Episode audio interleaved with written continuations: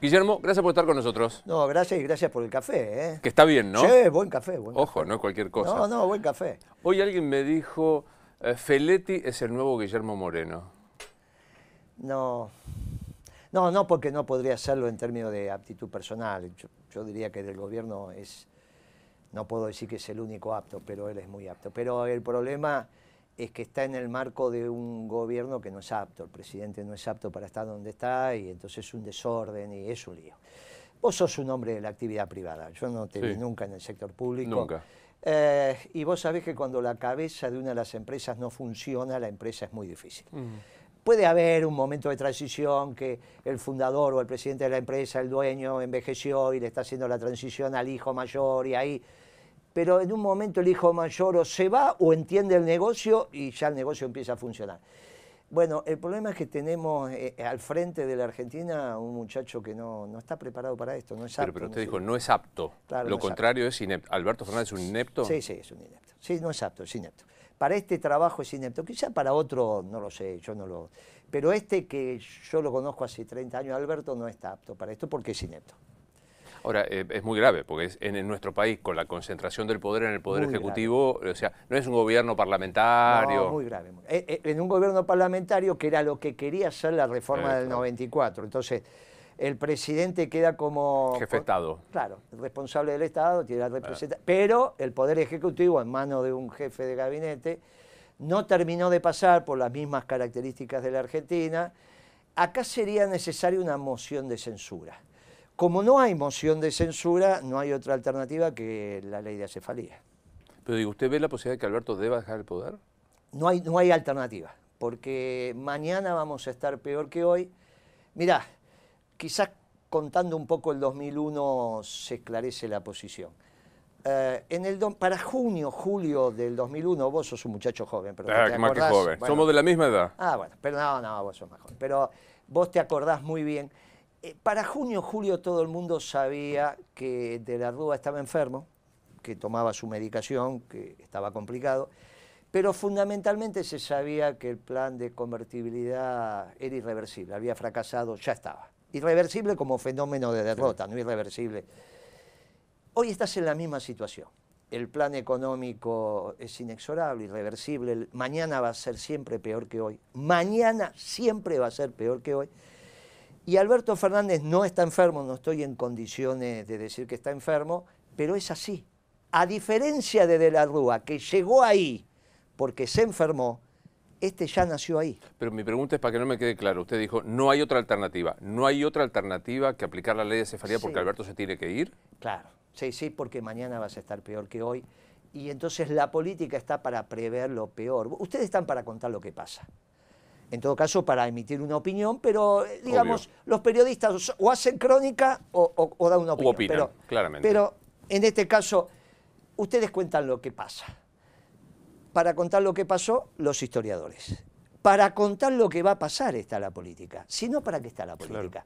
Después, obviamente, ¿quién tiene que ser el electo? Cuando la- la- el proceso de selección está bien. Y el que acertó.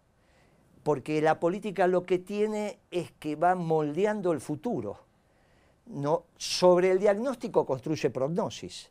Vas moldeando el futuro. Claro, esto tiene una profundidad religiosa también, porque eh, el determinismo te dice de un lado o del otro que las cosas están escritas. Y nosotros somos los hombres y mujeres del libre albedrío, que decimos hay una creación, hay un libre albedrío. Vos podés y tenés la obligación de ir modificando el futuro si el futuro está mal. Por eso hay un pecado, que es el pecado de omisión. No sé si te acordás de tú. Sí, Ah, ¿Vos te acordás de- que de- estaba el de palabra, pensamiento, obra, o Obra acción? u omisión. Y, y omisión. Obra y omisión. El de obra es la acción. Y el de omisión es saber que las cosas van a pasar y no impedirlo.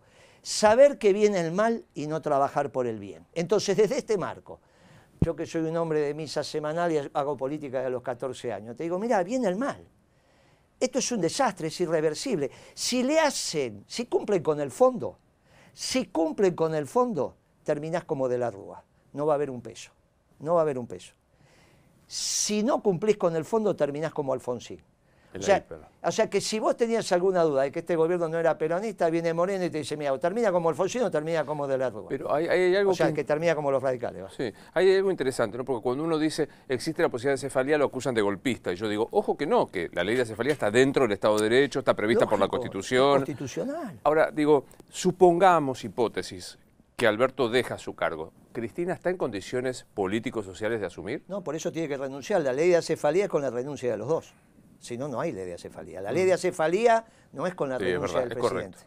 Porque ahí asume el vice, que para eso está. O sea, el poder ejecutivo es unipersonal. Unipersonal. Por lo tanto, renuncia al presidente y va al vicepresidente, o va al vicepresidente cuando el presidente abandona el país. O tiene una enfermedad muy grave. Bueno, los fenómenos, los, los extremos. Porque...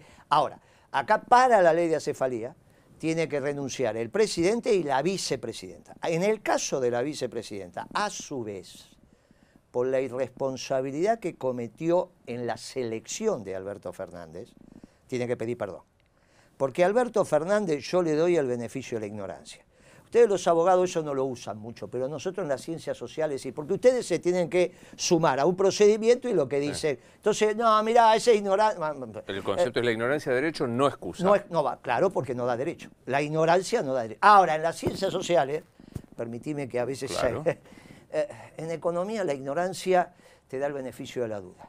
El hombre no sabía por ejemplo, cuando uno evaluaba el gobierno de Menem, Menem y Caballo, a Caballo no le, podás, no le podés dar el beneficio de la duda. Él sabía con precisión lo que hacía. A Menem, obviamente no voy a hablar de un muerto, no corresponde. Pero a Menem en la política, y los peronistas le dábamos el mm. beneficio de decir, mirá, no es economista.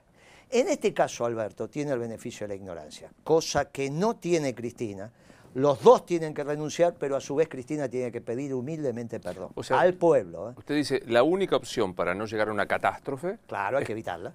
Hay que, para evitar la catástrofe, que renuncien Alberto Fernández y Cristina Fernández. Y ahí vamos, una asamblea legislativa con un gobierno que yo creo que tiene que ser un gobernador veterano peronista, no hay otros, porque los radicales no se van a hacer cargo, los del PRO es obvio que tienen que esperar. Por lo tanto, un gobernador peronista que con un equipo peronista, que los que hablamos no tenemos que estar, los que hablamos no estamos, es al revés del periodismo, acá los que hablamos no estamos, los que desencadenan el proceso no tienen que estar, pero en términos políticos, un gobierno peronista desde Pichetto hasta Moreno, pasando por todas las como vos los quieras llamar, la sala del peronismo. Un veterano gobernador, no sé, veo y hay cuatro o cinco, no hay muchos más. Bueno, busca, no, no, no es el caso de dar nombres, pero... Schiaretti. Bueno, San Luis, La Pampa, un ex gobernador eh, veterano, en el norte tenés otros. Eh, se tienen que arreglar entre ellos, porque acá no es solo las características que pueda decir yo de veterano y peronista y que hayan pasado el 89 y el 2001, eso es condición suficiente. La necesaria es que estés bien de salud, que tengas equipo, que te atrevas. O sea, hay un montón de temas que tu familia te banque. Porque acá hay que, ojo, vos la has entrevistado a Chiche y a vos te ha contado cuando dijo, ojo, que, que Dualde le preguntó en la quinta cuando pusieron el río, ¿te acordás? A mí me lo dijo, a vos también. Sí, claro. Salió un día a caminar y, che, ¿quién puso este río acá? ¿Cuándo lo hicieron? Ojo que trabajar de presidente eh, en plena crisis. ¿Hay riesgo de hiperinflación? Y si no acordás con el fondo, no cumplís el acuerdo con el fondo, sí. O sea, si el acuerdo que hiciste no lo cumplís en marzo lo cumplieron, sí, desde ya, porque están bajando la emisión. Por eso te digo, si cumplen con el fondo, vos tuviste en el primer trimestre en alimentos arriba de 20% de inflación. Mm. Y no hay plata. Y vos sabés que es el primer lugar donde no hay plata es abajo. Y encima achicaste, contrajiste la base monetaria, tuviste inflación en dólares. O sea, vos a la inflación local le tenés que subir la inflación de que se revaluó el peso con respecto al dólar. Con lo cual, los alimentos tuviste una inflación de arriba del 20% y menos plata. Vos porque no tenés cobradores. Mm. pero vos sabés que están circulando más ahora los billetes de 500 que los de 1000. Se lo preguntás a cualquier empresario que cobre en efectivo. O sea, cualquier negocio, cualquier boliche hoy tiene que tener una máquina de contar plata, ¿viste la máquina de la contadora? porque no daba, bueno, muy bien, de 500 porque los de mil lo guardan. Y es más fácil llevar al banco los de mil, que valen dos de 500, que porque tenés que multiplicar por dos el volumen. Por eso subieron los plazos fijos en, en pesos. ¿Qué es lo que está pasando? No cambiaste la distribución del ingreso. La plata va para afuera, para arriba. Los que van para arriba la agarran. Prefieren guardarla en, en pesos para hacer el plazo fijo en billete grande. Y los de abajo pagan. Entonces los cobradores es un lío. Es un lío el comercio en efectivo. Eso porque te vas quedando sin plata. A medida que pase el tiempo, cuando llegues a diciembre, un billete de 20 acá en el piso, vienen todos los que están sentados aquí y se tiran para agarrarlo. El de 20, no el de 200. Entiendo perfecto. Ahora digo, este, ¿hay un plan, ¿tiene un plan económico este gobierno? Ahora tiene el del fondo, no el del gobierno. Pero digo, para, para, para la, combate a la inflación, ¿hay un algo? No, el combate, si cumple con la pregunta, ¿cumple con el fondo o no cumple? Si cumple con el fondo, la inflación dentro de tres meses, cuatro meses no es problema. Nadie va a estar hablando y al contrario, va a salir Alberto a decir qué extraordinario que soy. Ahora, vos caminás dos cuadras y vas a ver los mostradores, Nada. Vas y vas a tener un lío bárbaro. Porque digo, Feletti ayer dijo, no. ¿Sabés dónde eh, te das cuenta que la cosa empieza a estar difícil? Cuando en estos estacionamientos que hay por acá, viste que estamos empieza a aparecer el muchacho con la banderita y te hace entrar. Para que vea. ¿Viste? ¿Viste que ahora no? Ahora te cuesta ver. Bueno, cuando vos lo empieces a ver en estos estacionamientos al pibe con la banderita para que entre, vos decís, uh, uh, uh. uh". ¿Y eso porque qué indica? indica que no hay consumo. Ahora, hasta llegar a Palermo Hollywood te va a llevar meses, pero llega. Pero andate ahora al tercer cordón.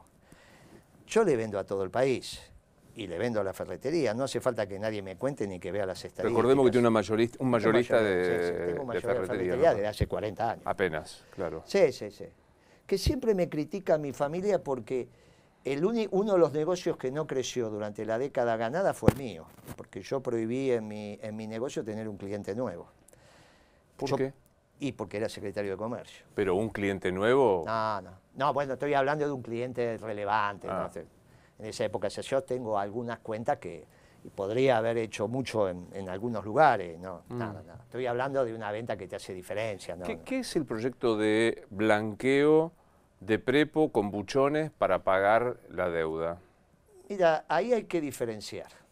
Eh, eh, el comercio se ocupa de actividades lícitas, no ilícitas. Por ejemplo, comercio de órganos, trata de personas o comercialización de estupefacientes. El comercio en eso es muy claro. El comercio se ocupa de las actividades lícitas. No hay un secretario de comercio de tráfico de órganos, eso es ridículo.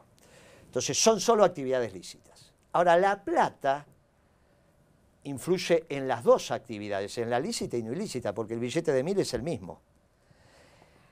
Pero ¿qué hizo el derecho sabiamente sobre esto? Diferenció blanqueo de exteriorización de capitales.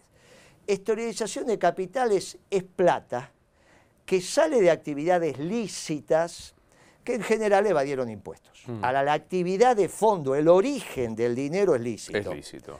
Distinto es el narco. Distinto. Eh, eh, ¿Te acordás de Scarface? Que lleva al pachino al, al, y da vuelta a la bolsa. Eso es blanqueo. Es actividad ilícita que tratan de blanquearla y no pueden. Claro, cuando el del banco mira la plata le da lo mismo que venga un carnicero o que venga, porque la plata es la misma y, es fungible, se puede intercambiar. Pero el derecho en eso diferenció. Nosotros acá no se puede hablar de blanqueo, se puede hablar de exteriorización de capitales, porque nadie va a pensar, estamos de acuerdo, nos pusimos de acuerdo en el idioma. O sea, esa ley, si es que sale del Congreso, es sobre exteriorización de capitales y nunca sobre actividades. Actividad lícita evadida. De este. alguna manera. Pero, está bien, no hay un secuestro extorsivo y el tipo pone el 20% y ya la plata, está bien, listo. Entonces, técnicamente es exteriorización de capitales. Bueno, ahí hay una dificultad que van a tener que resolver. Porque si un carnicero, para no poner un ferretero que queda feo, ni un periodista, si un carnicero vendió sin IVA, puede pasar, y cambió pesos por dólares y puso sus dólares en una caja de seguridad en un banco argentino, acá, en la esquina, acá, no pasa nada. No. Porque gracias a Dios a nadie se le ocurrió abrir las cajas de seguridad en Argentina. Ahora, si es en Uruguay, sí pasa. O sea, si ese mismo personaje tiene la plata en una caja de seguridad en Uruguay, estamos en problema, y si está acá no está en problema. Algo no cierra en esto, lo van a tener que emprolijar de alguna manera el, anteproyecto que yo leí lo van a tener que emprolijar. ¿Qué, eh, lo van a tener que emprolijar y van a tener que definir a dónde quieren llegar y si suponen que con eso alguna cosa tendrán atada, pero no mueve el amperímetro en, pagarle la deuda al fondo. Este es el Está claro. ¿Qué es Martín Guzmán como ministro? Es un muchacho que está haciendo sus primeras armas. O sea, vos trabajaste en algunas empresas de envergadura cuando estabas en actividad privada. No sería nunca el gerente general. Nunca. Bueno, para ser el gerente general de la Argentina, que es el ministro de Economía, supongamos cuando la crisis, y hay un problema de experiencia, porque ¿cuándo aprendes a vender? ¿Cuando terminaste el curso o cuando no te compran? ¿Cuándo aprendes a cobrar? ¿Cuando te explicaron cómo se llena el recibo eh? o cuando no te pagan? Vos aprendés cuando no te pagan, aprendés cuando no te ve, cuando no te, no, no, te, no, no podés vender. Vos aprendés cuando las cosas te salen mal porque corregís en un determinado momento de tu vida. Y después en otro se supone que te mantenés porque ya te equivocás poquito. Hasta que al final te, lleva, te llega la parca y decís, bueno, muchachos. Y ya está. Y ya está. Pero es así la vida y hay que asumirlo como es.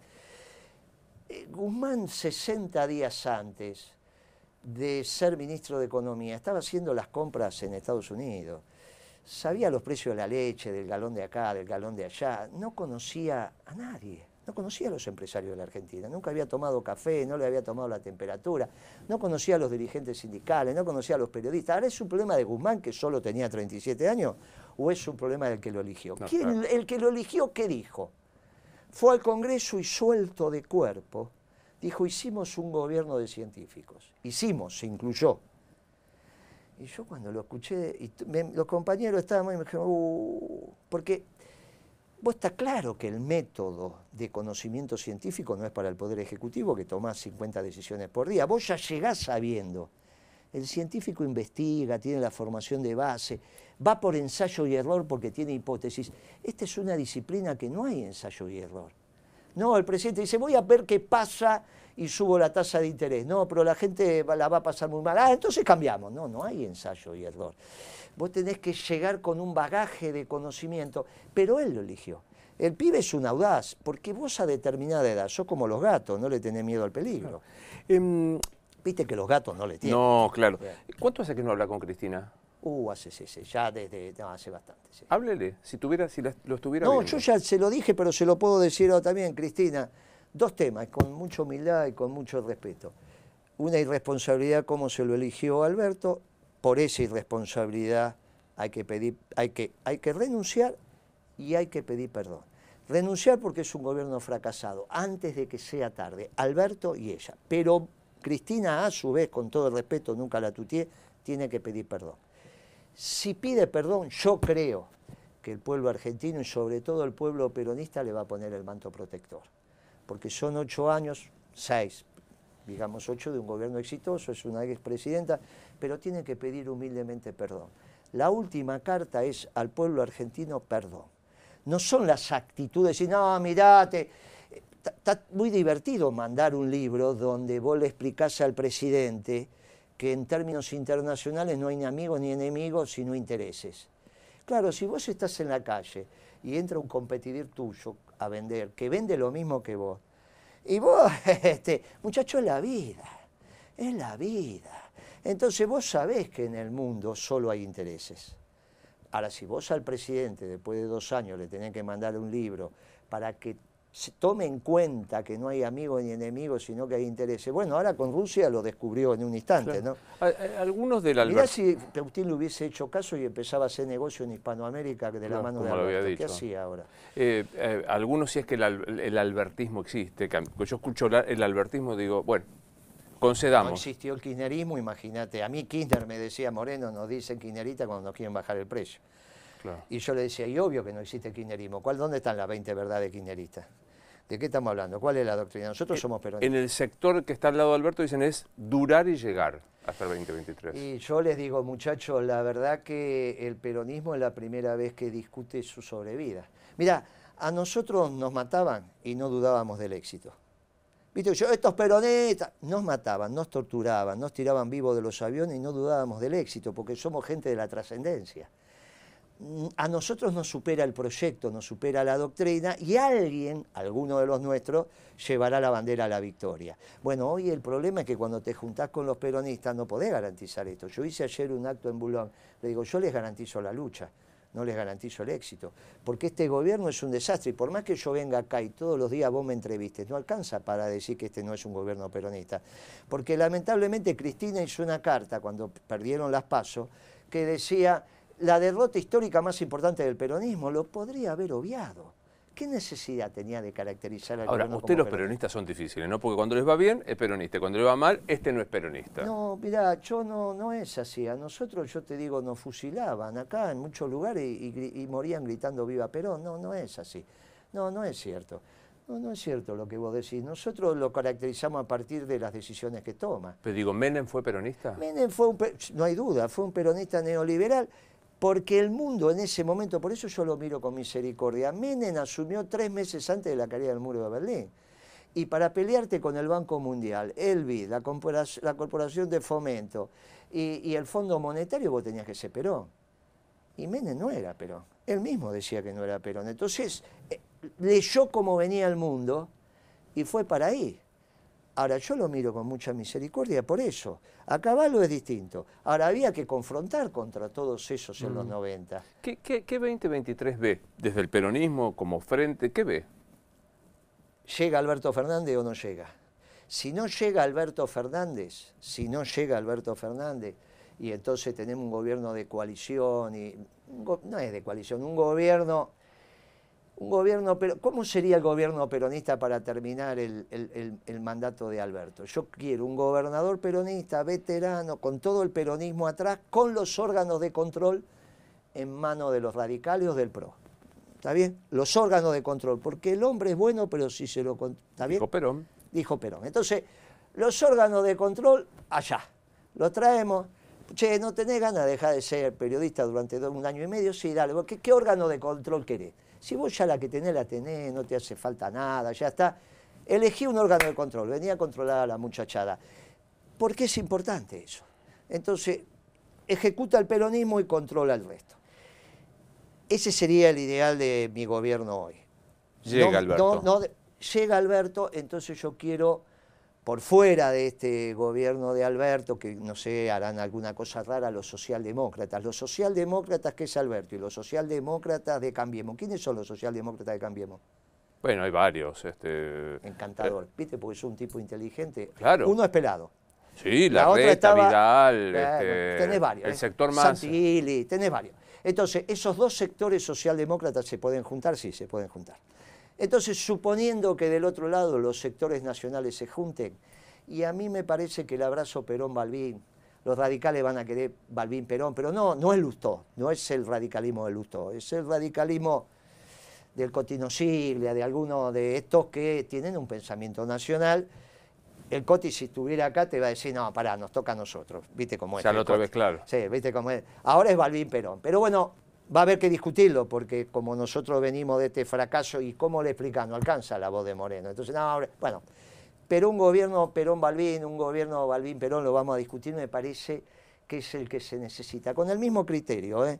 unos gestionan y los otros controlan. Ahora vos poner a los radicales otra vez en el Ministerio de Economía te da te, te da sustito. Por eso, aunque hoy estén mejor y estén, te digo, no, dejad que nos ocupemos nosotros de la gestión y ustedes controlen. ¿Y usted qué quiere para usted? No, no, yo ya, nosotros, yo, nadie me cree esto, pero no sabes el placer que es ser anónimo. Y el problema es que cada vez sos menos anónimo. Venía para acá, caminando rápido con, viste, el coso y lo antiguo, pasaba uno, una obra que está en la otra casa. ¿Todo bien, licenciado?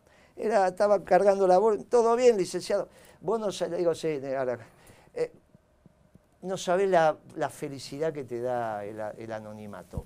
Eh, vos lo sabés porque ya tampoco sos anónimo, mm. salvo en algún lugar por ahí, pero entonces yo nosotros ya estamos, ya estamos pagos. Nosotros, mira, nos tuvimos que dedicar a esto que te quiero decir en la política, porque yo soy economista, nos tuvimos que dedicar porque nadie hablaba.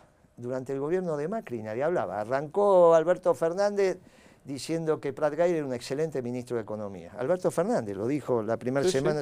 Bueno, o sea, todo lo que digo está documentado. Nadie hablaba. Eh, del otro lado, la muchachada, al ver, eh, Massa se había ido con Macri a Davos y Macri decía, acá está el futuro presidente del Partido Justicialista, que es la oposición, ¿te acordás? Perfectamente. Y yo salí a afiliar a los compañeros y decir, muchachos, se quieren quedar con el peronismo esto. Y ahí tuve que salir a la cancha porque nadie salía. Del otro lado, ¿por qué no salió la Cámpora en ese momento? O Cristina, porque estaban con esa historia del tercer movimiento histórico. También me decís, sí.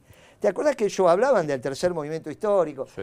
Yo dije, no, ¿qué tercer movimiento histórico? Solamente cuando se complete la obra de Perón y Evita se puede hablar de tercer movimiento histórico. Pero ¿sabes qué pasa? Una vez que se complete la obra de Perón y Evita, llegamos a la perfección. Entonces no es necesario seguir evolucionando. Acá, otra- ¿qué es la cámpora?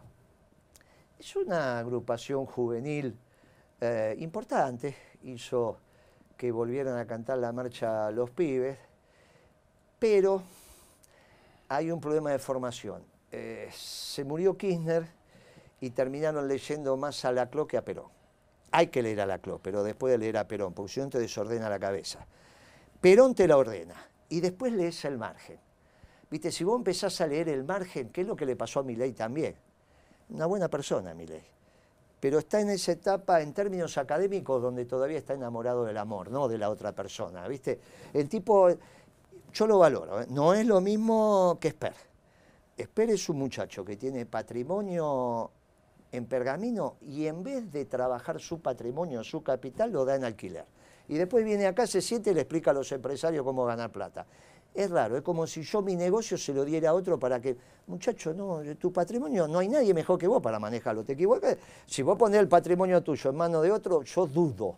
Viste, viene un consultor acá y te dice, no, vos tenés que hacer esto, esto, ¿y vos qué tenés? No, yo tengo unos campos en pergamino. ¿Y qué hago? No, los alquilo. Y vos te lo quedás mirando y decís, ¿de dónde saliste? Y Milei, en cambio, lo- Eh, Milei, está, Milei tiene un desfasaje entre su edad cronológica y su, y su madurez académica. Entonces, su edad cronológica ya pasó la edad del pavo, y lógico, y es una muy buena persona.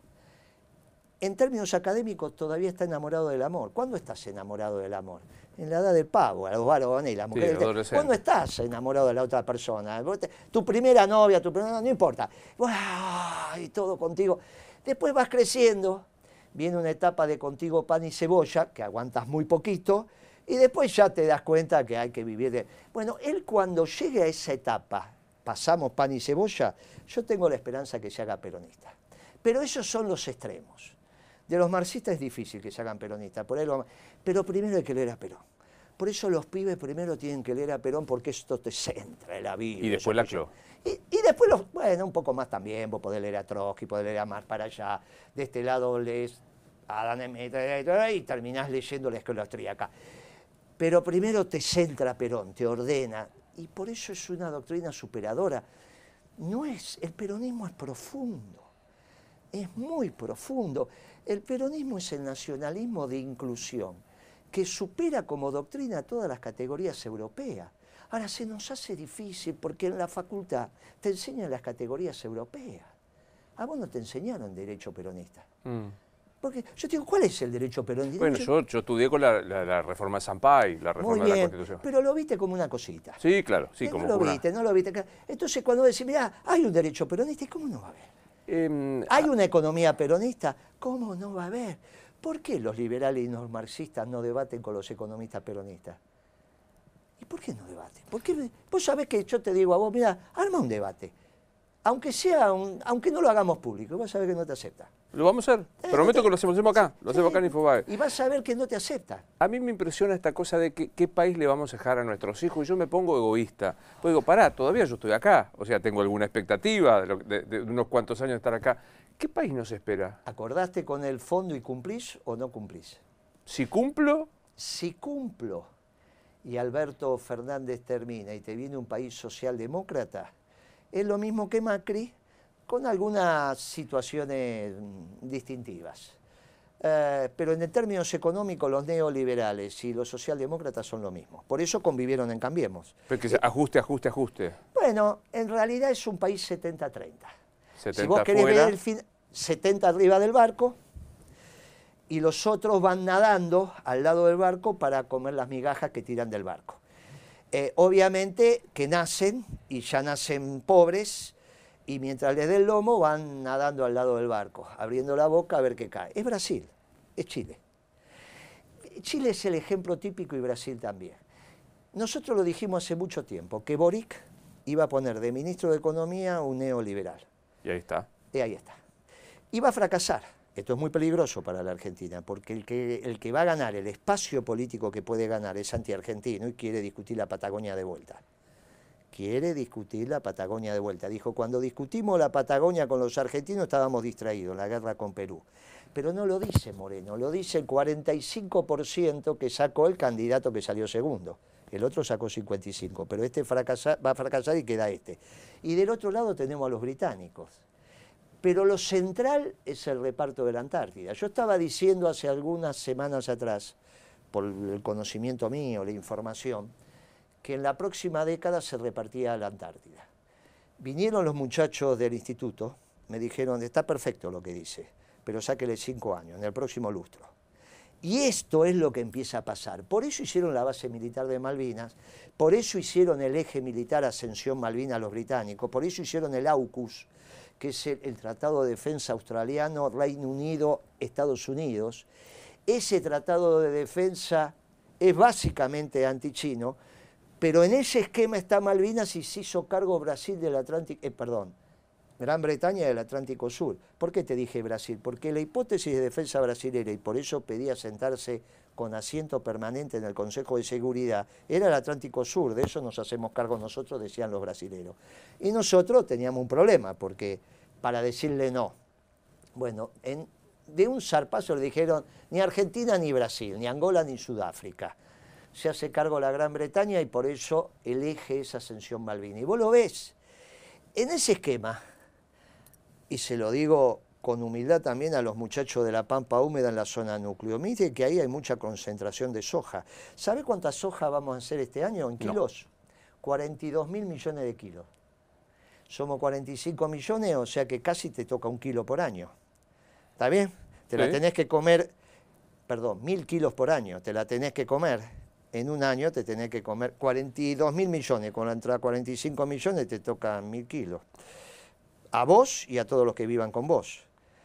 Es raro que te los puedas comer en un año.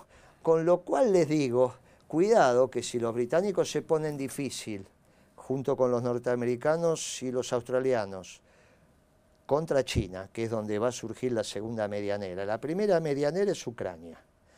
Mirá que en Ucrania no es una guerra entre uno que gana y uno que pierde, ¿eh? es una guerra entre dos ganadores. Le toca a Ucrania ser el campo de disputa pero es entre Rusia y Estados Unidos, son dos ganadores. La medianera. Están definiendo la medianera por donde pasa. El presidente ucraniano, y se lo digo con mucho respeto, en vez de entender que se están peleando dos elefantes en su territorio, quiere actuar. Y él tendría que haber encontrado la solución que encontraron los finlandeses, los suecos, eh, aquellos países que entendieron que tenían su identidad pero que no se podían meter, los famosos estados tapón esto se entiende, un poco Uruguay. En vez de asumir eso, asumió que con el respaldo de Occidente iba a poder contra. Lo mismo que Galtieri. Bueno, entre ellos están ordenando el mundo porque son los ganadores. Rusia son los ganadores. ¿eh? Esto que vos le estás leyendo en la prensa de lo que pasa en la guerra no es la crónica, son todos opiniones. No hay crónica ahí, ¿eh? no hay una crónica. Es necesario que aparezcan los cronistas para que vos puedas tener un panorama de lo que está pasando. Está claro. Mi opinión es que entre dos ganadores. Ahora, si los perdedores son los alemanes y los franceses en Europa, en Asia, ¿quién es el perdedor? Eh, Alberto Fernández, el peor gobierno desde la recuperación de la democracia. ¿Quién sería el perdedor en Asia?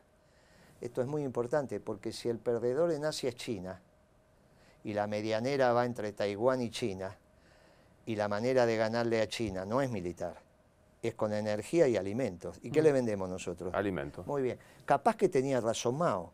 Para que todos los chinos coman lo mismo, tienen que comer pasto. Ah. Eh, Ahora no comen pasto. ¿Alberto Fernández es el peor gobierno desde la recuperación de la democracia? Sí, claro. Sí, sí. Mirá que hay que ganarle a, Macri. ¿eh? Todos pensábamos que Macri era el peor gobierno y vino Alberto. Una barbaridad. Gracias por venir. No, gracias. Un placer verlo. No, el placer fue mío. gracias por el café. ¿eh? Por favor.